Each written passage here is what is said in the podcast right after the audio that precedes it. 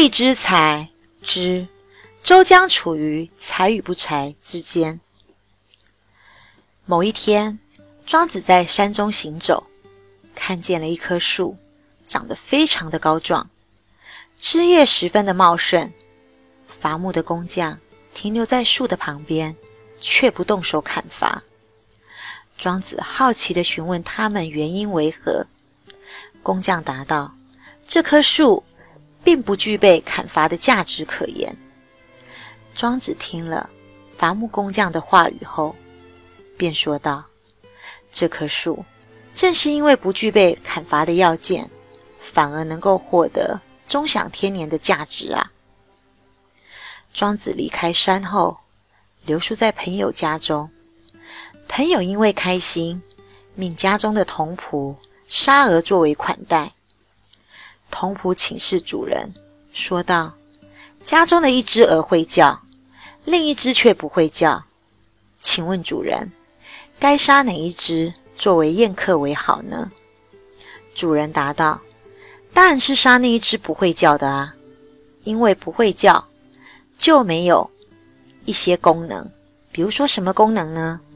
古代的鹅其实有代替狗作为看门的功效，也有代替今日的鸡作为早啼鸣叫的功能。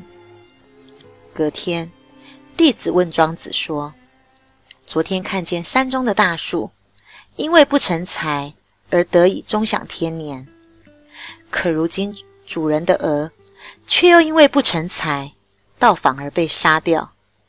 以老师之见，您将在成才与不成才这两者之间，处于哪一边为好呢？庄子笑着回答说：“我将处于才与不才之间，处于成才与不成才之间，看起来好像合于大道，却并非真正的与大道契合。”左右摇荡，这样并不能免于拘束与劳累。假如能够顺应自然，而自由自在的悠游其中，也就不是这样了。没有称赞，不加诋毁，时而像龙一样腾飞，又时而像蛇一样直伏，跟随着时间的推移与之变化，不偏执于某一方面。时而进取，时而退缩，一切以顺应时势来作为度量，悠游自得的生活在万事万物的初始状态。你意识外物，却不被外物所意识，如此一来，你又怎么会去受到外物的拘束与劳累呢？这也就是神农氏皇帝的处事原则。而至于那万物自然的实理，人事变化的过程，也就不是这样了。因为有聚合，也就会有离散；有成功，便有毁败。棱角锐利，就会遭受到挫折；尊贵，就会受到倾覆；有作为，就会受到亏损。贤能的人，难免遭受到暗算。而就算是无能，也可能会受到打压和欺负，又岂能去偏执某一方面而断家依靠呢？唉，各位弟子们，你们得牢牢记住啊！处事若是要免于物累，可得需要判断情势，也只能是在道德的境界中才能够逍遥而自在呀。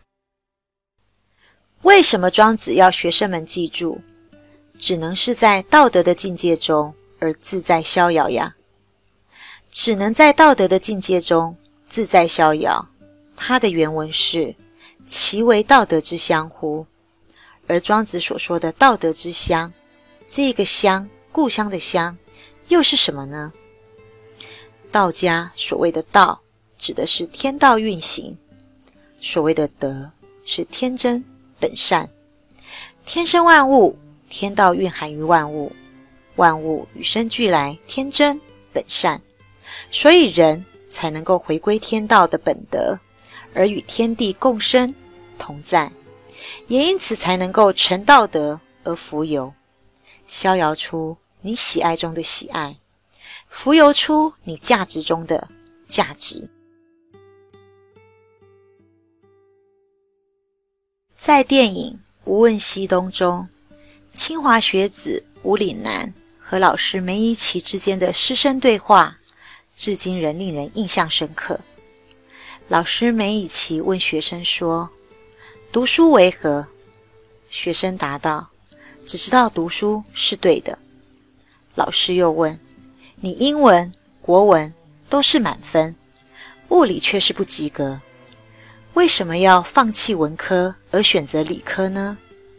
学生回答：“只是觉得读理科更有价值，更有用一些。”老师在问：“什么是真实？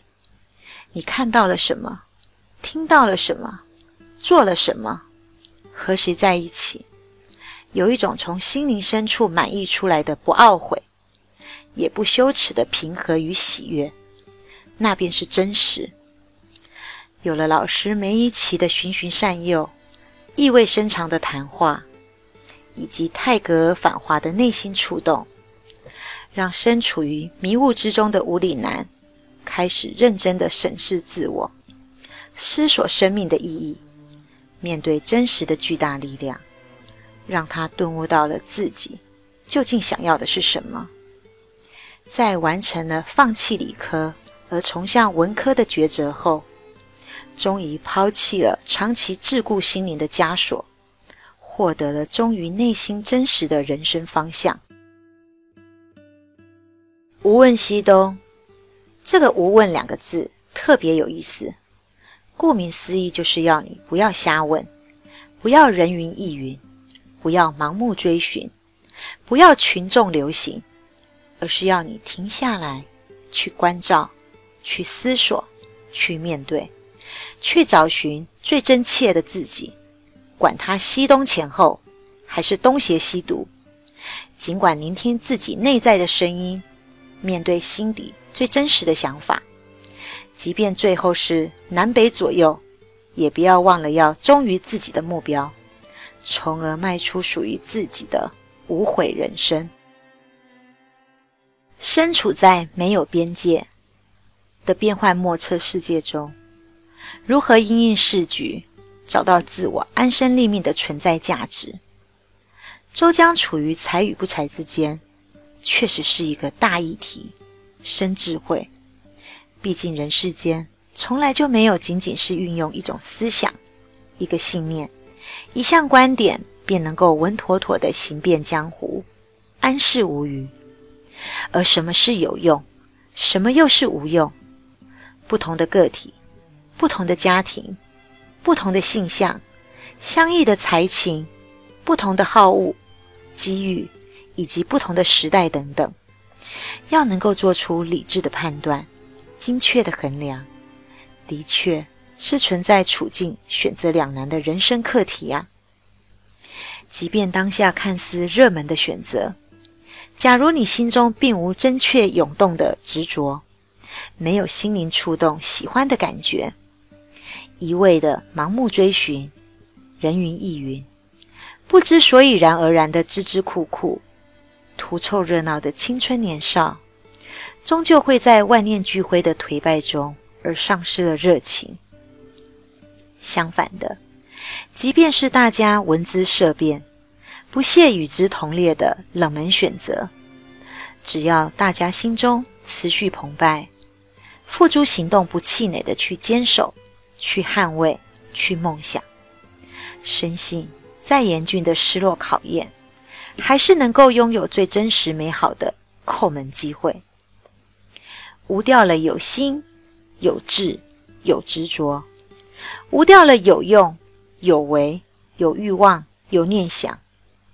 那样的无垠无际、无限宽阔、无入而不至得，也就是。不管到哪里都没有不自在快乐的地方。